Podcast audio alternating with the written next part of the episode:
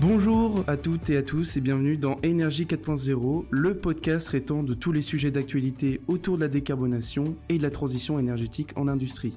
Dans cet épisode, nous allons explorer les tendances actuelles de l'énergie 4.0, les technologies clés et les avantages qu'elles offrent, ainsi que les défis qui restent à relever pour une transition énergétique durable. Et pour en parler plus précisément, nous sommes ravis d'accueillir Jacques Renaud. Bonjour Jacques. Bonjour. Alors Jacques, je suis ravi de, de t'avoir pour ce podcast. Est-ce que tu peux juste te présenter, euh, bah, présenter un peu rapidement ton parcours pour euh, nos auditeurs qui te connaissent peut-être pas? Oui, donc euh, j'ai créé Funae en 2016 après 20 ans d'expérience à des postes de direction dans le secteur agroalimentaire, à la fois sur les métiers de supply chain et les métiers industriels. Donc aujourd'hui, je dirige un cabinet où on est cinq consultants et on accompagne les dirigeants sur leurs projets de transformation, euh, sur plusieurs thématiques, dont la thématique excellence opérationnelle et usine du futur. Très bien. Et je voulais savoir aussi pour quelles raisons tu as décidé de créer Funae. Est-ce que tu as quelque chose dans, dans les industries qui t'a fait dire qu'il fallait que tu crées cette société? Alors c'est euh, plus euh, sur le métier lui-même de conseil euh, que j'avais exercé juste après mes études avant d'embrasser, comme on dit, une carrière sur des responsabilités opérationnelles. C'est plus le métier, mais Funae, euh, délibérément par goût et puis par expérience, euh, m'adresser au secteur agroalimentaire. Et très rapidement, euh, j'ai plutôt traité le sujet excellence opérationnelle, mais euh, je me suis aperçu que le sujet usine du futur était parfois mal abordé et mal traité. Et je me suis emparé de ce sujet pour l'accrocher à la liste des accompagnements que je propose à ma clientèle. Donc oui, là tu parles d'usine du futur. Est-ce que tu peux nous dire un petit peu plus concrètement en quoi ça, ça consiste? Ben, L'usine du futur, j'aime pas trop le terme. Euh, D'ailleurs, quand on a, quand il s'est agi de trouver un nom pour un, séminaire d'accompagnement euh, sur un programme collectif, euh, on a préféré lui donner le nom de destination 4.0. Euh, L'usine du futur a cette particularité de projeter dans un futur inaccessible par le fait même que c'est le futur et que les choses se font dans le présent, dans le temps bien présent. Et c'est dans le temps bien présent qu'il faut se décider. Donc, euh, je m'adresse aux dirigeants d'entreprise et euh, le premier sujet euh, au- auquel j'ai voulu m'attaquer, c'était la résistance au changement des dirigeants eux-mêmes pour aller vers ces sujets-là. D'accord. Donc là, ouais, tu nous parlais de ce projet Destination 4.0, car tu es partenaire de l'association ABEA. Aujourd'hui, il y a vraiment un réel besoin pour les industriels de de rencontrer des professionnels, d'être mis en relation avec des professionnels du secteur. Oui, euh, les industriels euh, de l'agroalimentaire euh, ont, besoin d'être vraiment accompagnés sur ce sujet-là qui présente les deux pièges aux deux extrêmes de la démarche. C'est-à-dire que soit on se dit toutes, toutes ces technologies du futur vont résoudre tous mes problèmes, ou à l'inverse, c'est un peu compliqué, c'est trop coûteux et c'est pas fait pour moi. Or, euh, le curseur euh, à gauche ou à droite est toujours mal placé. Euh, c'est entre les deux qu'il faut trouver la bonne place et ça ne peut s'adapter qu'aux entreprises. ça ne peut être décidé qu'en fonction du profil des entreprises, leurs problématiques, et c'est d'ailleurs leur taille, leur budget, leurs équipes. Et c'est à ça auquel on s'attelle sur ces programmes avec la BEA. On va chercher les entreprises là où elles sont. Ok. Et comment as-tu composé le son contenu et qui sont les partenaires qui y participent? Alors le contenu, euh, puisqu'il faut aller chercher les entreprises là où elles sont, bah là où elles sont les entreprises, quand vous interrogez un dirigeant, ils sont dans leurs problèmes. Et donc euh, c'est un séminaire qui dure quatre jours, euh, dont le premier jour est, est- est, destiné à les faire parler de leurs problématiques. Et euh, rapidement, il s'est construit autour de on part des problèmes et on trouve les solutions à nos problèmes. Comme je suis pas un expert technologique, quand j'ai conçu ce séminaire, j'ai tout de suite imaginé euh, d'avoir avec moi, à mes côtés, euh, les, comme je les appelle, les offreurs de technologie. Et un que je connaissais déjà, euh, c'est naturellement euh, euh, pour moi inscrit dans ce programme euh, et donc euh, intervient euh, euh, une des quatre journées euh, pour euh, expliquer euh, ce que sont les nouvelles technologies sur, le sujet des énergies et euh, évidemment dans cette journée-là il y a euh, tout le travail fait avec les entreprises en, sous-groupe. Ouais, le sujet énergie, il est de plus en plus présent de toute façon dans les enjeux 4.0 euh, des industriels. Alors la particularité du sujet énergie, c'est qu'on a quand même une actualité euh, qui nous a euh, propulsé vers des vraies problématiques et souvent les vraies problématiques, on appuie sur le mot parce que c'est des problématiques qui peuvent coûter cher si on ne les traite pas. Et donc l'énergie, euh, c'est un sujet qui a pris de l'ampleur dans les préoccupations parce que bah, on voit pas forcément les choses arriver, c'est parfois insidieux. Mais là, c'était pas insidieux, c'était juste l'évolution de la facture. Et quand vous avez un dirigeant qui voit ses factures bouger ou, se ou les contrats se projeter vers des horizons économiques radicalement différents, bah, il s'empare du sujet. Et c'est le cas pour l'énergie. Ok, très bien. Je voulais aussi parler un petit peu de la donnée, de la data. Aujourd'hui, on en parle beaucoup. On dit qu'elle est cruciale dans une usine connectée. Certains industriels peuvent parfois se sentir euh, un peu dépassés. Est-ce qu'il y a une solution pour la monitorer, optimiser l'utilisation de toutes ces données? Euh, je vais parler de la data comme j'en parle souvent en conférence ou dans des séances de travail avec mes clients. Euh, il y a eu un gros piège dans la formulation autour de la data, puisqu'à un moment donné, on a dit, euh, tout le monde l'a entendu, euh, la donnée, c'est de l'or, c'est votre pépite. Il faut aller la récolter, il faut aller la stocker. voilà. Mais la data n'a aucune valeur si vous ne la traitez pas.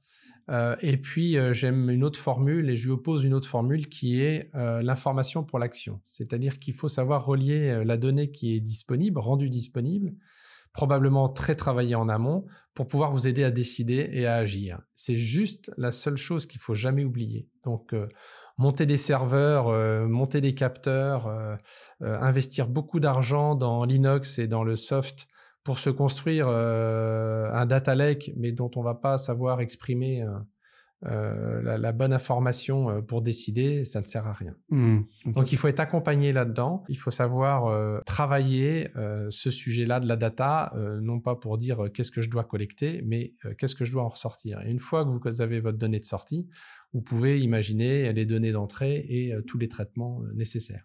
Et fort heureusement, vous avez des gens pour vous accompagner très intelligemment dans ces, dans ces travaux-là, que ça soit euh, sur la donnée de sortie, la donnée d'entrée et tous les traitements. Ok, très bien. Et donc, comment euh, cette industrie 4.0, elle peut peut-être contribuer à résoudre les problèmes de durabilité et d'impact environnemental, euh, bah, tels que la réduction des émissions de gaz à effet de serre et l'utilisation plus efficace des ressources naturelles? Est-ce que Industrie 4.0 rime avec un impact environnemental moins élevé ben, euh, oui, je vais répondre tout de suite oui. Ça fait partie de mes convictions et là-dessus, je ne dissocierai pas euh, Industrie 4.0 et excellence opérationnelle. Comme je disais dans l'introduction, euh, je, traite les deux sujets et l'un est inclus dans l'autre. C'est-à-dire que Industrie 4.0 est un moyen d'avancer vers l'excellence opérationnelle. Le sujet de l'excellence opérationnelle, c'est le sujet de l'économie du temps et de l'économie des matières. Donc, quand vous économisez du temps parce que vous faites fonctionner des, équipements moins longtemps, ben, vous allez diminuer l'énergie que consomme cet équipement. Mmh. Quand vous faites l'économie de la matière, ben, vous allez euh, réduire votre empreinte environnementale parce que vous allez réduire vos déchets. Euh, et ça, euh, ça fait partie des deux grands indicateurs que l'on pilote quand on fait de l'excellence opérationnelle sur le secteur agroalimentaire. Alors, si en plus, vous lui adjoignez dans les moyens que vous vous donnez les nouvelles technologies, parce que tout est data, euh, pour aller euh, chercher euh, la bonne information au bon moment et pour mettre sous les yeux d'un décideur la, bonne aide à la décision au bon moment, eh bien évidemment les conséquences bénéfiques pour l'entreprise seront les économies, la réduction des empreintes carbone. Et donc oui, ma conviction est là donc, est-ce que la prochaine étape, ce serait pas l'humain au cœur euh, de ces usines 4.0 On parle aussi d'industrie 5.0. Est-ce que tu peux nous dire en quoi ça consiste? Et est-ce que c'est le futur en fait? Alors, euh, j'aime bien le terme d'usine 5.0 parce que c'est une question que je me pose moi-même. La cinquième révolution devrait arriver vers 2035 si on fait des calculs purement mathématiques, vu que la quatrième révolution est arrivée la moitié du temps entre la deuxième révolution et la troisième révolution. Mmh notre cinquième révolution industrielle, puisque c'est là où, on tire le, titre de 4.0, devrait arriver euh, non, pas dans un siècle, mais juste dans quelques dizaines d'années. Et donc, euh, l'usine 5.0, non, c'est pas euh, avec l'introduction de l'humain, parce que l'humain est introduit dans l'usine depuis le début. C'est-à-dire que dès lors qu'on a, on a mis au point des usines, l'ère industrielle, on y a mis des équipements, donc évolution technologique, et on a mis de l'humain. Mmh. Et euh, là où, la destination 4.0, l'usine 4.0 nous projette dans quelque chose euh, qui, qui, nous amène à se poser la question de l'humain au cœur de l'usine, c'est que euh, les technologies ont eu tendance, dans la révolution d'ailleurs 3.0, à déshumaniser. On a fait des projets robots pour enlever de l'humain dans l'usine. Les, les technologies 4.0 et peut-être dans quelques années 5.0 sont, sont, à l'encontre de la déshumanisation. Euh, donc l'humain, il est au cœur des usines. D'ailleurs, c'est un sujet qui a été traité euh, dès, dès l'ère industrielle. On s'est posé la question de l'humain. Alors, on se posait la question de l'humain à travers sa productivité. On posait la question de l'humain à travers euh, un peu plus tard l'ergonomie. Après, on s'est posé la question de, de l'humain par rapport à l'accidentologie. Hein, dans les usines agroalimentaires, on se brûle, on se coupe les doigts. Euh, voilà, c'est tout, ce genre d'accident. On glisse par terre parce que parce que on est dans des ambiances humides. Et donc, euh, on s'est posé ces questions-là. Et là, les, nouvelles technologies, et puis c'est pas les nouvelles technologies, mais aujourd'hui, on se pose la question de la santé au travail. Et mmh. donc, euh, il faut se poser ces problématiques pour mieux recruter, pour mieux former, pour mieux aider les gens à réaliser des tâches parfois pénibles. Euh, et puis, on aura pourquoi pas dans la santé au travail euh, des choses qui peuvent nous aider, euh, enfin des, problématiques qui seront probablement mieux traitées avec les nouvelles technologies. Donc, je ne dis pas faire de la nouvelle technologie pour faire de la nouvelle technologie, je dis adresser les sujets et les problématiques telles qu'ils se présentent et se tourner vers les nouvelles technologies en guise de solution. Parlons de résultats maintenant. À partir de combien de temps on peut avoir un retour sur investissement lorsqu'on met en place un de ces projets usine 4.0 alors, difficile de, donner un chiffre, et d'ailleurs, j'en donnerai pas. Euh, je, pense que euh, le, sujet est, crucial, puisque pour se décider, aujourd'hui, les dirigeants euh, ont comme principal indicateur le, retour sur investissement ou ROI. Et d'ailleurs, dans un des programmes, on a eu à, échanger là-dessus et même faire travailler un, sous-groupe sur une nouvelle façon de calculer le ROI. Jusque-là, euh, le calcul de ROI euh, euh, se fait en, comparant le montant d'un investissement et puis les économies qu'on peut faire grâce à, cet investissement.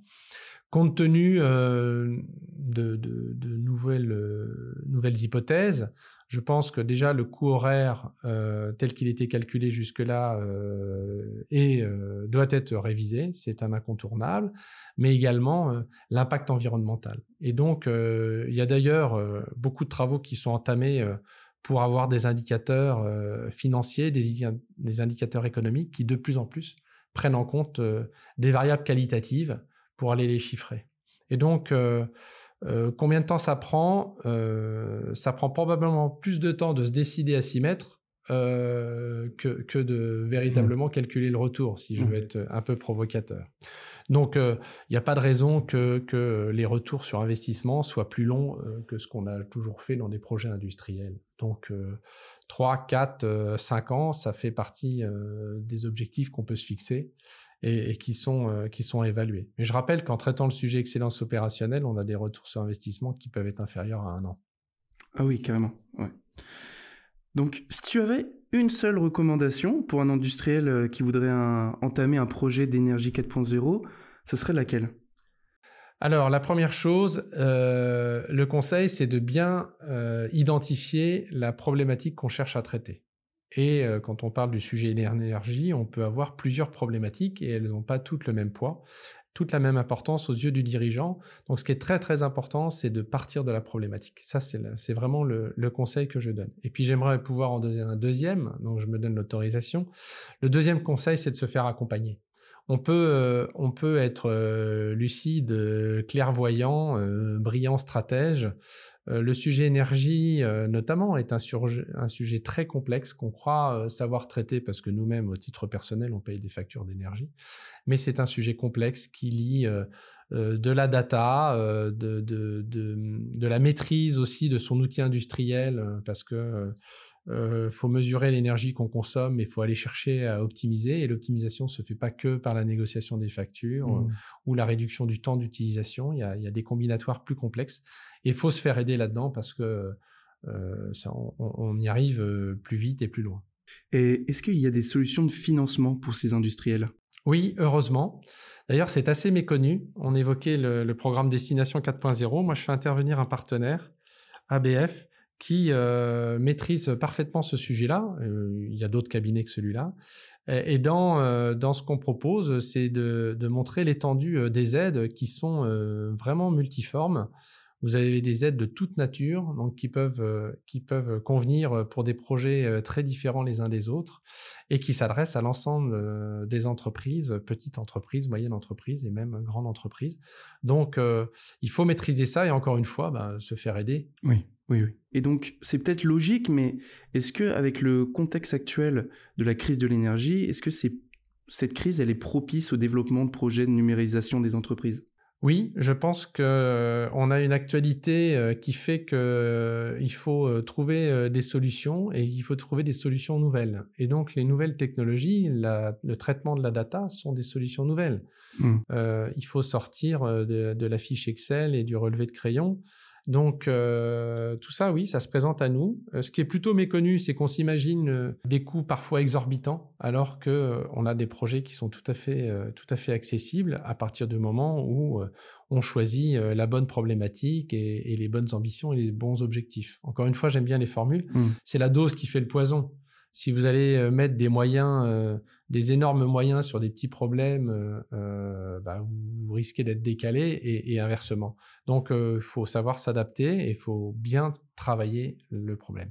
D'accord, bah merci beaucoup en tout cas Jacques d'avoir répondu à, à, toutes nos questions. J'ai juste une toute petite chose à te demander. Est-ce que tu peux nous présenter deux personnes que tu nous recommanderais pour participer à ce podcast Énergie 4.0 Alors, euh, deux personnes, bah, je vais aller chercher euh, des partenaires euh, technologiques comme j'ai eu l'occasion d'aller chercher Atlantique, hein, puisque j'ai cité Emergency, mais c'est Atlantique, hein, le partenaire aujourd'hui des programmes Destination 4.0 de FENAE.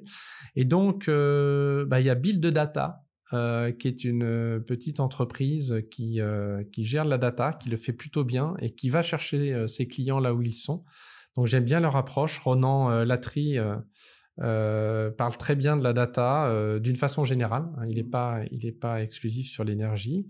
Et je voudrais citer également ABF avec Clonide Devenins qui m'accompagne aussi dans les, dans les programmes Destination 4.0 et qui prend très bien la parole sur les sujets de financement parce que le sujet de financement est un, est un sujet qui vient au premier plan. L'entreprise agroalimentaire je parle de celle-ci parce que c'est celle que je connais bien, euh, a plusieurs, euh, plusieurs défis et il y a toujours un défi économique. Et donc savoir euh, comment on peut être aidé sur le plan financier nous permet justement d'être plus à l'aise pour déployer les compétences et les énergies, que ce soit en interne ou en externe, puisque je parlais tout à l'heure qu'il fallait savoir se faire aider, ça a toujours un coût. D'accord. Bah, merci en tout cas, encore merci beaucoup Jacques d'avoir répondu à toutes nos questions.